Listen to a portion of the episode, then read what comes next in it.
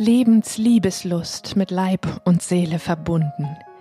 Der Podcast mit Christina Sogel für Heilung mit Körper und Seele, für Erfüllung, Sinnlichkeit und Ekstase im Leben, in der Liebe und im Sex.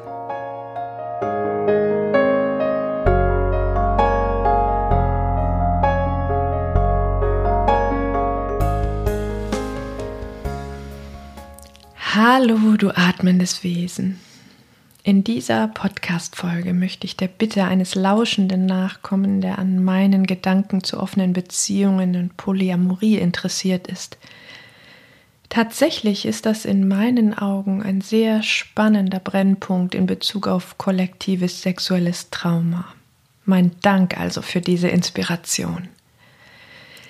Du erfährst in dieser Folge einige Fragen, die sich lohnen zu untersuchen, egal ob du Mono oder Poly spielst. Welche wichtige Bedeutung der Wunsch nach Erweiterung der Zweierbeziehung hat, warum du keine Angst davor zu haben brauchst, wie du von der Angst ins Vertrauen finden kannst und was es braucht, um herauszufinden, welche Lebensform dir wirklich in der Tiefe entspricht.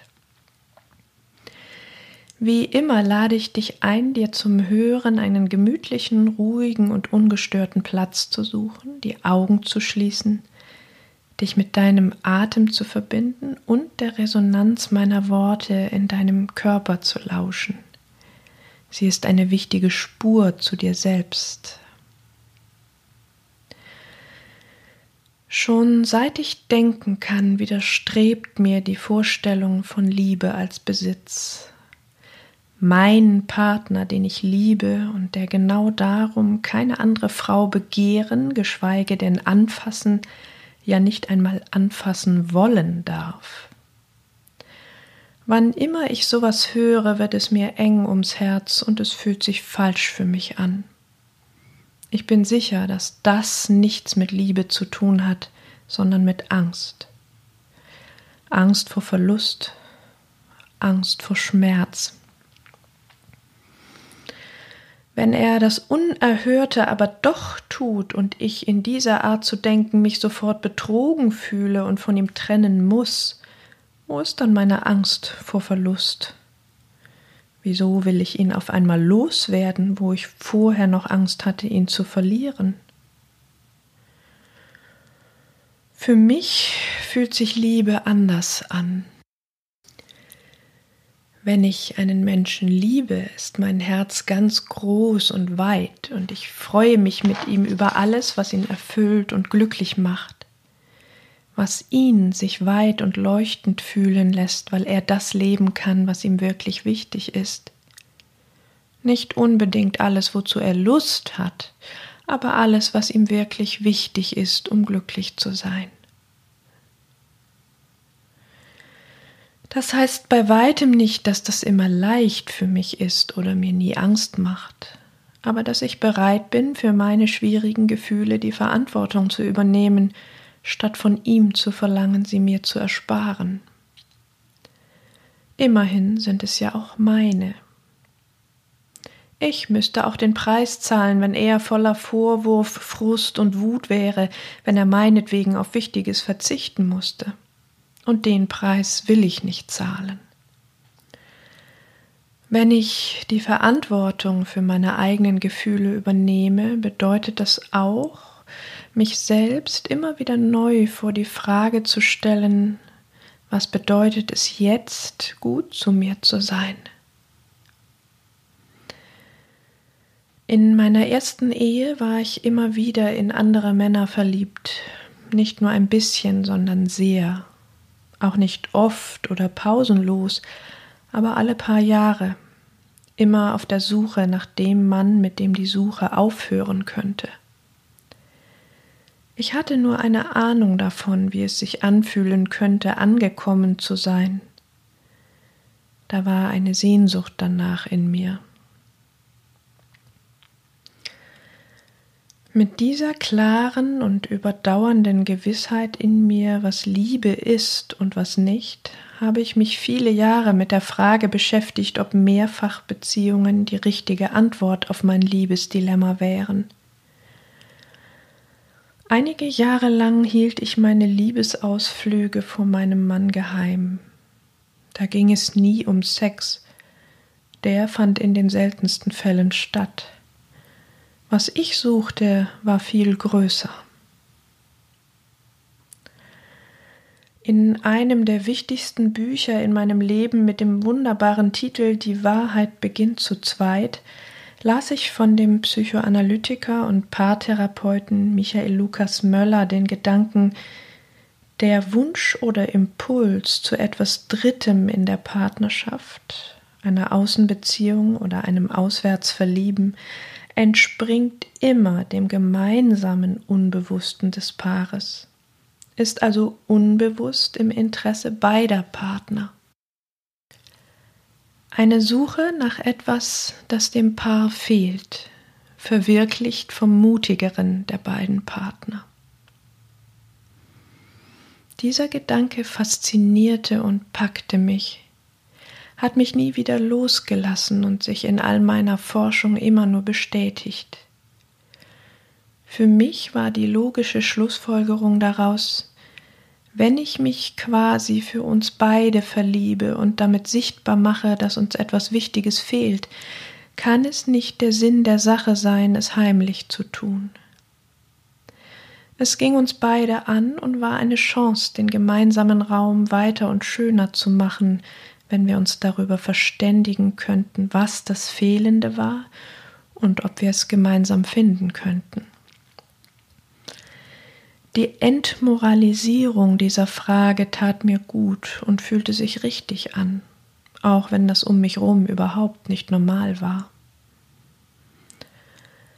Also fing ich an zu sprechen und merkte, dass es in der Heimlichkeit eine Eigendynamik gegeben hatte, etwas Aufregendes, das sich wie Liebe und Sehnsucht angefühlt hatte, aber sich manches Mal von selbst in Luft auflöste, wenn ich meinem Mann davon erzählte.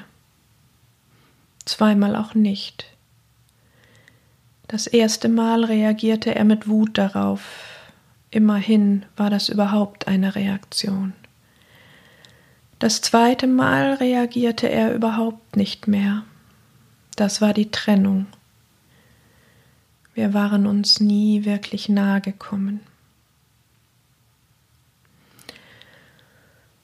Unsere christlich-patriarchale Kultur hat uns gelehrt, die gewaltige Urkraft der Sexualität als Bedrohung zu fürchten und grundsätzlich als etwas Schlechtes zu betrachten, aus unterschiedlichen Gründen.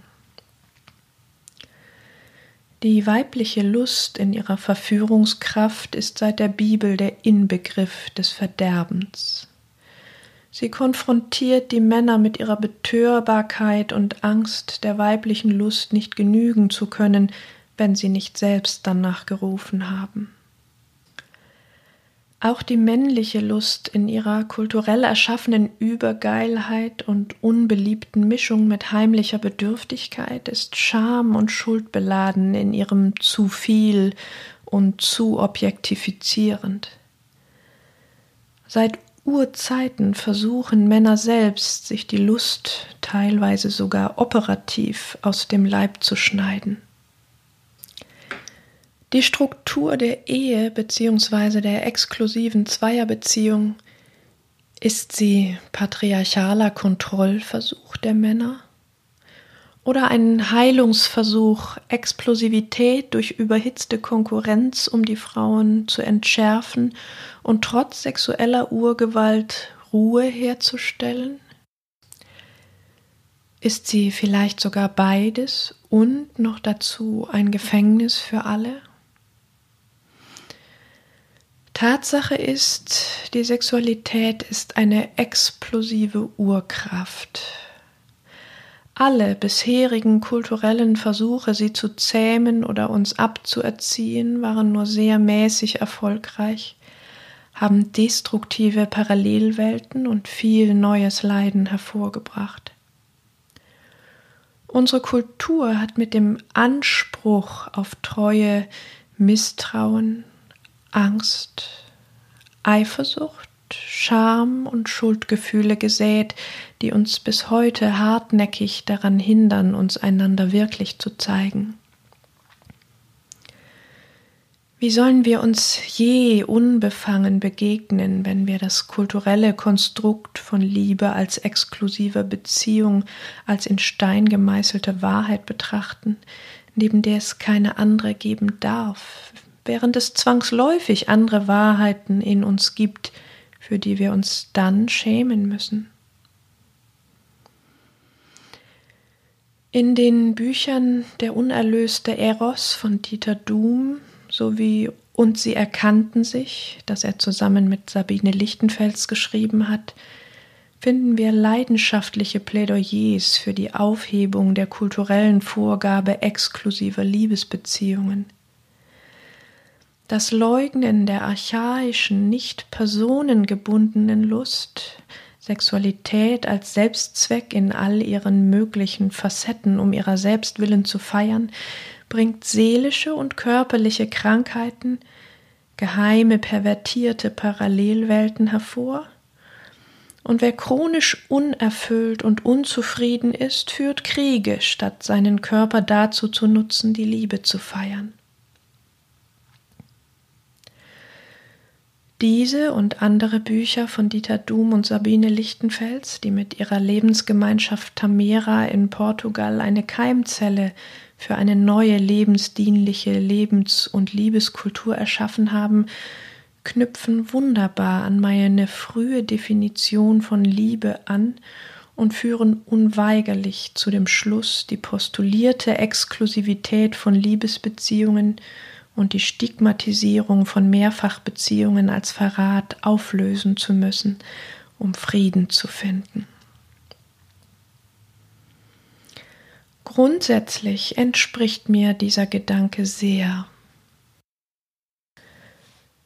Wo Sabine Lichtenfels und Dieter Doom von der zerstörerischen Notwendigkeit von Unterdrückung oder Geheimhaltung dieser Impulse in unserer Kultur sprechen, findet der Verrat in meinen Augen tatsächlich nicht im Wunsch oder in der Suche nach anderen Liebespartnern statt, sondern in der Unaufrichtigkeit mit allem Begehren, uns selbst und anderen gegenüber, in und außerhalb von Partnerschaften.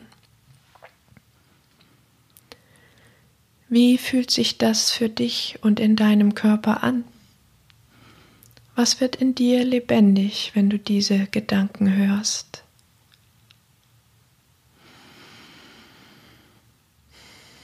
Immer mal wieder war ich mit Rainer darüber im Dialog. Wir hatten von Anfang an in unserer Beziehung das Gefühl, angekommen zu sein, das, wonach ich immer gesucht hatte. Und ein gemeinsames Commitment zu absoluter Offenheit, egal wie weh es tun würde.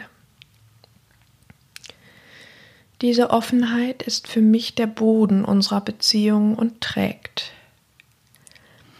Auf diesem Boden ist für mich beinahe alles möglich, und ich möchte, dass alles Platz hat, was für einen von uns wichtig ist. Von daher markiert nicht die Exklusivität, sondern die Offenheit meine Grenze. Alles, was heimlich geschehe, wäre dagegen ein Verrat und brutaler Angriff auf unser Commitment, der mein Vertrauen stark ins Wanken bringen würde, wenn ich es erführe. Sowas darf nicht oft passieren und bräuchte viel Nacharbeit, wenn es wieder gut werden sollte. Dafür ist es völlig unerheblich, ob es ein sexuelles oder ein anderes wichtiges Verschweigen ist. Es macht mich rasend vor Wut, wenn mir die Möglichkeit verwehrt wird, mich auf meine Weise zu den Dingen zu verhalten, so dass sie in Ordnung sind für mich. Diese Art von selbstgemachter Ohnmacht bin ich nicht bereit, als meine anzunehmen.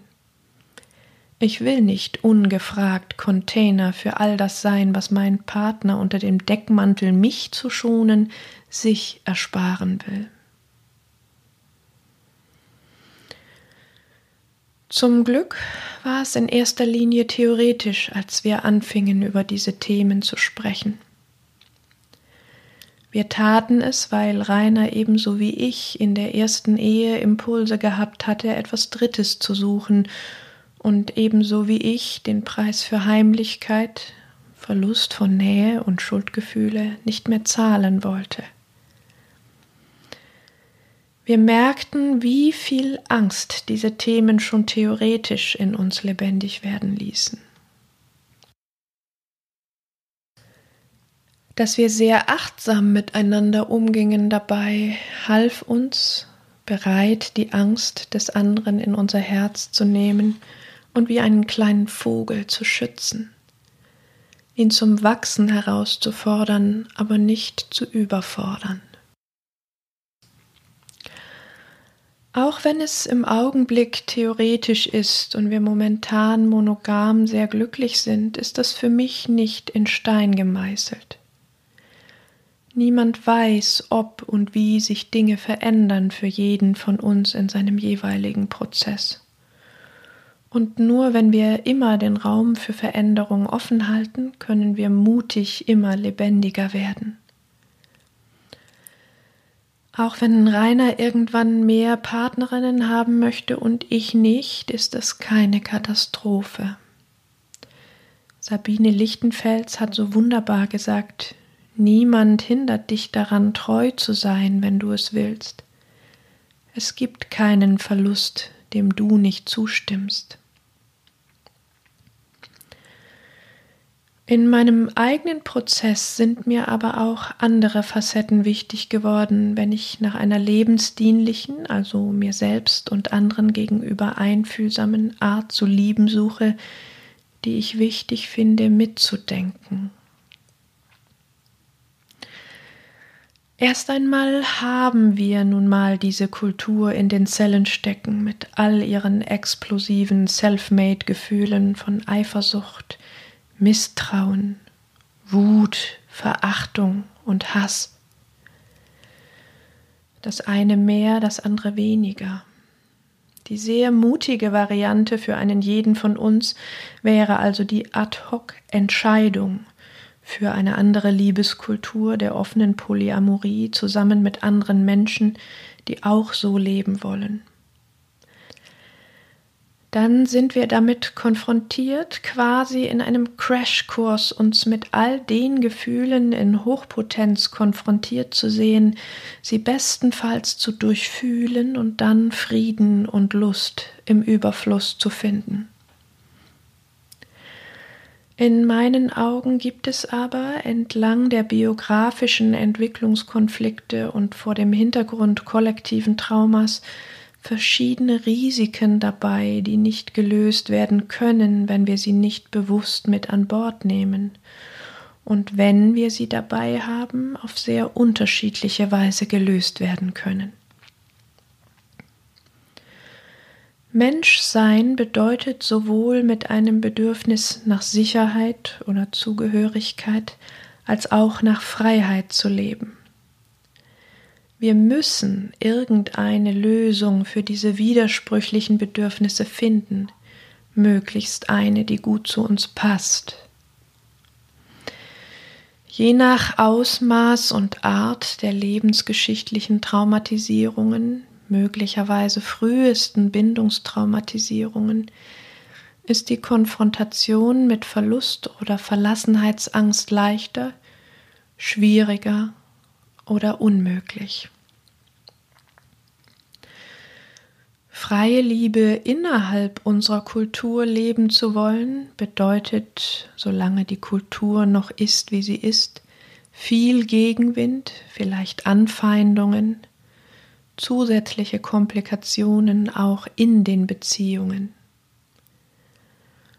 Wenn du also gute Gründe hast, innerhalb unserer Kultur zu bleiben, wünsche ich dir einen Prozess, der achtsam ist mit dir, deiner Verletzlichkeit und deiner Kraft. Ich kann Polyamorie aus Angst, aus Trotz oder zur Selbstwertregulation wählen und das Wählen setze ich hier bewusst in Anführungszeichen. Damit ich machen kann, was ich will, weil ich Angst habe, mich festzulegen oder festlegen zu lassen. Ich könnte ja irgendwas verpassen. Oder weil ich mich durch die Menge an Sexpartnern, die mich begehren, eher wertvoll fühle als mit nur einem oder gar keinem.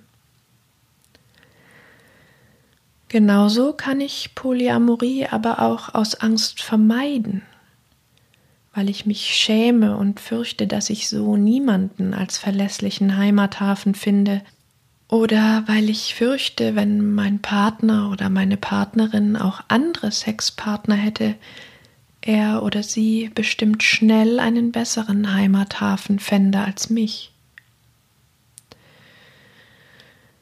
Wenn du aus Angst, Trotz oder zur Selbstwertregulation wählst, wirst du vielleicht kurzfristig froh damit sein, so wie es sich erst einmal besser anfühlt, dir den Bauch mit etwas Leckerem zu füllen, statt dich mit einem unangenehmen Gefühl zu konfrontieren. Aber es wird dich nicht letztlich erfüllen. Dann ist es eher eine Art Nichtentscheidung oder sogar Sucht. Es kann zum Beispiel sein, dir gefällt es, mit vielen Menschen Sex zu haben, in der Tiefe fühlt es sich aber nur immer leerer, einsamer, angetriebener und chaotischer an, weil du Sex und Abwechslung als Suchtmittel benutzt, um dir nicht zu begegnen. So ging es Rainer nach dem Tod seiner ersten Frau. Genau dasselbe kannst du aber auch tun, wenn du monogam lebst aus Angst.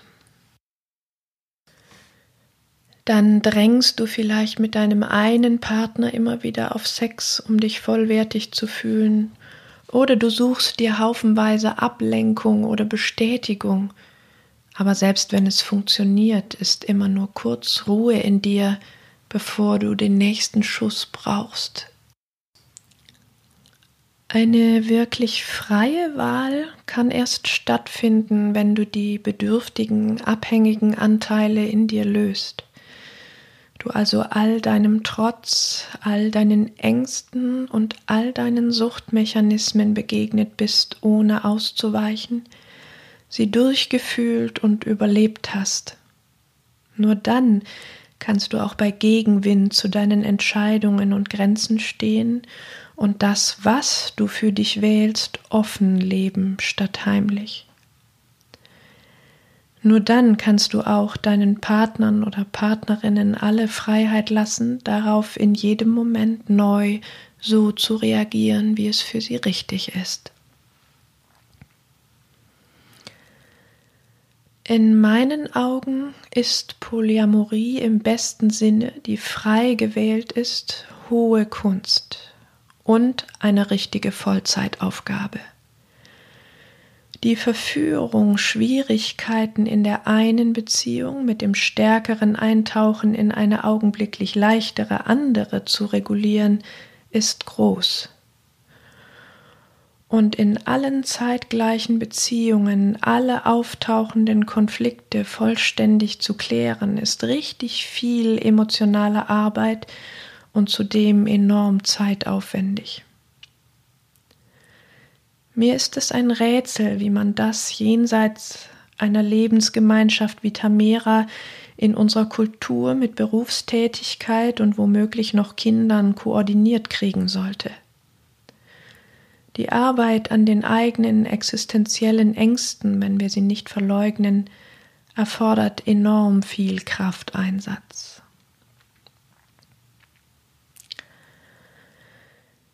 In Reiners und meinem gemeinsamen Prozess des Vertrauenwagens, auch kollektiv betrachtet das tiefe Misstrauen gegenüber dem anderen Geschlecht abzubauen, machte ich einen Versuch. In einem überraschend nahen Gespräch mit einem jungen Mann in der Straßenbahn sagte ich Ja zu seiner Frage nach meiner Handynummer. Ich wollte das alte Misstrauen überwinden und neue Erfahrungen möglich machen. Ja, er wollte nach kurzer Zeit mich zum Sex gewinnen.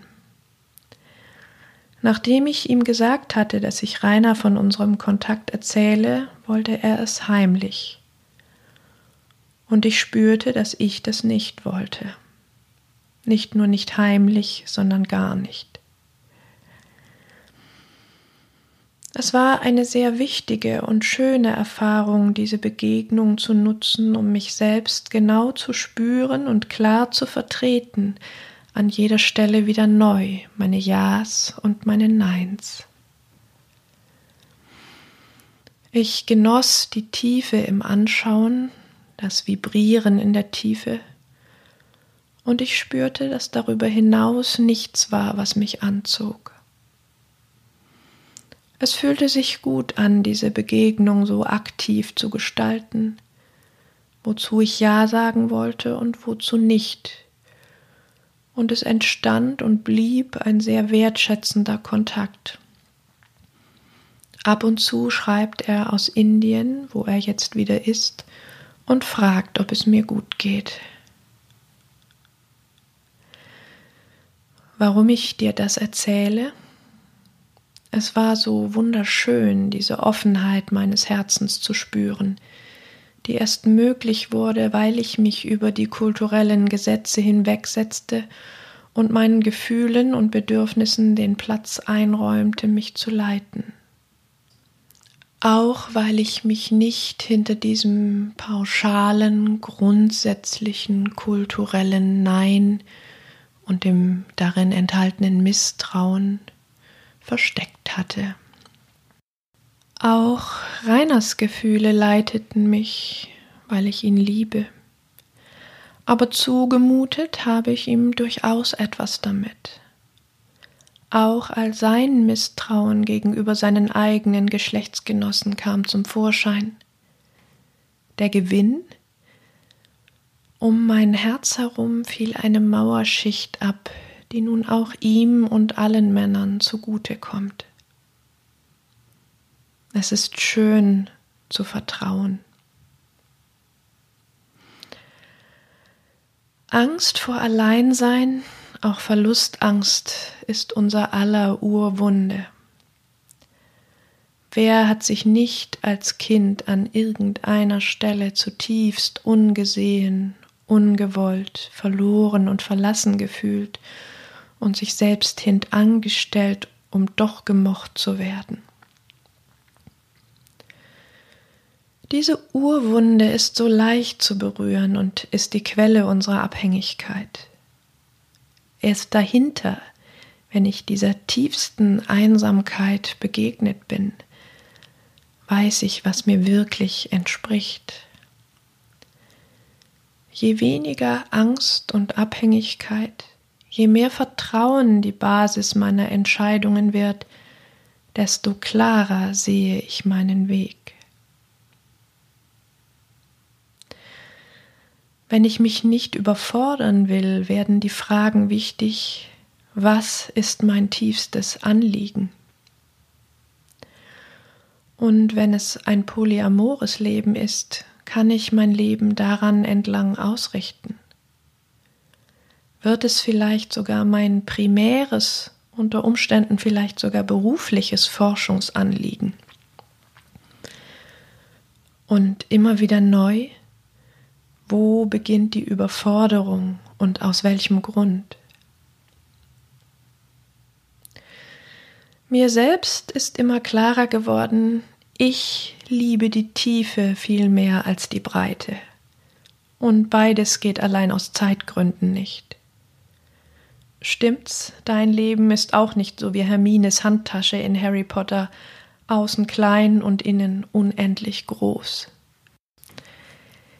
Ich liebe die Herausforderung, mein Angewiesensein zu spüren, um es nicht zu vergessen.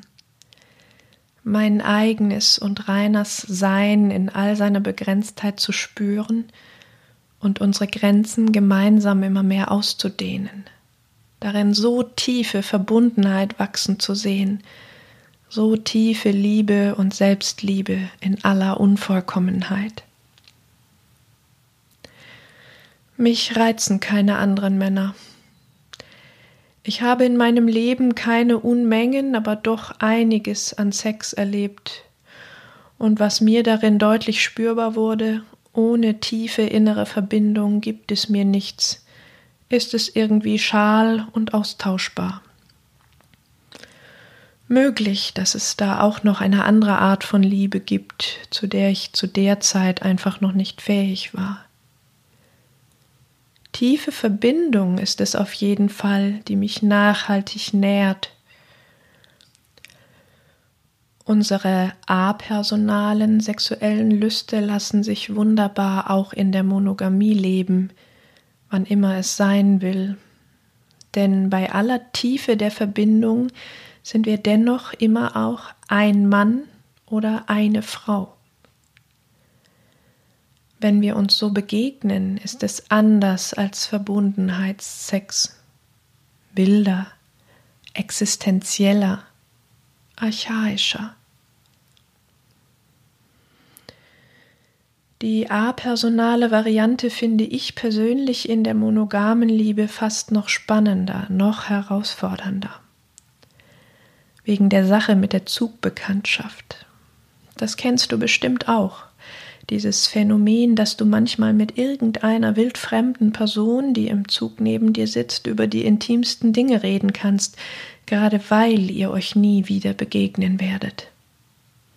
Dort hast du nichts zu verlieren. Tatsächlich ist es ein sehr aufregender und kleinteiliger Prozess mit Rainer, all diesen apersonalen, archaischen Wünschen, erst einmal innerlich, dann mit Worten und dann vielleicht auch mit angekündigten Taten oder irgendwann sogar ohne Ankündigung zwischen uns einen Raum zu geben. Dafür braucht es ganz sicher nicht weniger Mut zu sich selbst, nicht weniger Mut zur Offenheit als mit jemand Fremdem, könnte ich wetten. viel bedeutsamer und existenzieller in seinen Auswirkungen auf dein Leben als die Entscheidung zwischen Monogamie und Polyamorie ist in meinen Augen deine Entscheidung zu dir, deine Entscheidung, dich, egal mit wem, nicht mehr zu verstecken mit all deinen Wünschen und Bedürfnissen. Deine Entscheidung, dich mit deinen Gefühlen zu konfrontieren, statt ihnen auszuweichen und die Entscheidung zu wirklich intimer Begegnung mit anderen Menschen, einem oder vielen. Wie fühlt sich das an? Wenn du magst, reib dir gern mal dein Brustbein ganz warm. Leg die Hände richtig fest drauf und atme von innen tief an deine Hände heran. Und dann atme auch in den Raum hinter deinem Herzen. Kennst du ihn schon?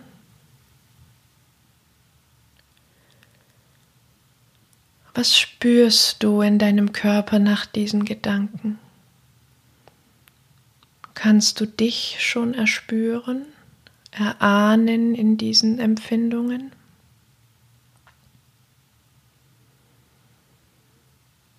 Bleib gern noch ein bisschen und forsch.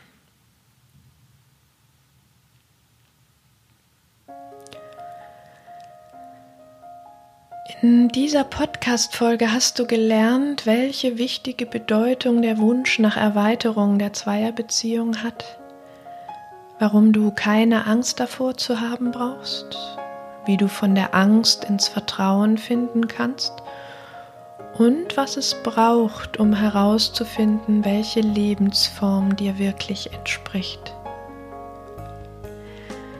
Wenn dir die Folge gefallen hat, gib mir gern eine Bewertung auf iTunes und kommentiere sie auf meiner Webseite. Wenn du mutig weiterforschen willst, melde dich für den lokalen oder den überregionalen virtuellen Vertrauensraum oder auch für meinen Online-Kurs Eintauchen ins Meer der Ekstase an, der am 2. Dezember wieder startet.